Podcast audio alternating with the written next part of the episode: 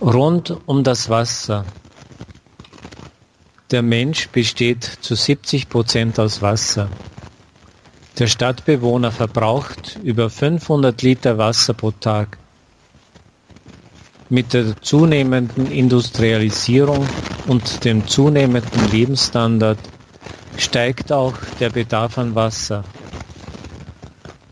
Um das Jahr 2050 wird der, Kopf, wird der Pro-Kopf-Verbrauch der Bevölkerung viel mehr betragen.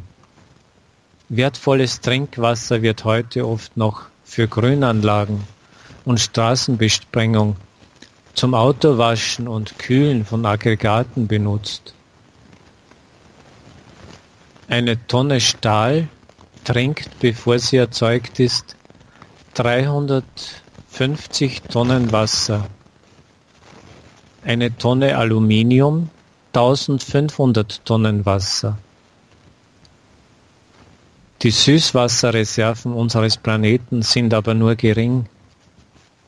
97,57 Prozent des Wasservorkommens nimmt der Weltozean ein. 2,14 Prozent entfallen auf Gletscher und Polareis. Die gesamten Süßwasserreserven der Flüsse und der Seen betragen nicht mehr als 0,29 Prozent. Sie sind nicht gleichmäßig auf der Erde verteilt und zunehmende Verschmutzung gefährdet den Wasservorrat.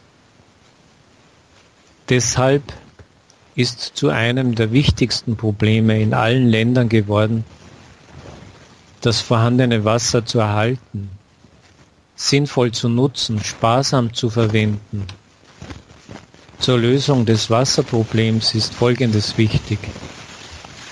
Bau der Kanäle, Umleitung von Flüssen in dürregefährdete Gebiete, Entsalzung von Meerwasser und Aufbereitung des durch die Betriebe verschmutzten Wassers.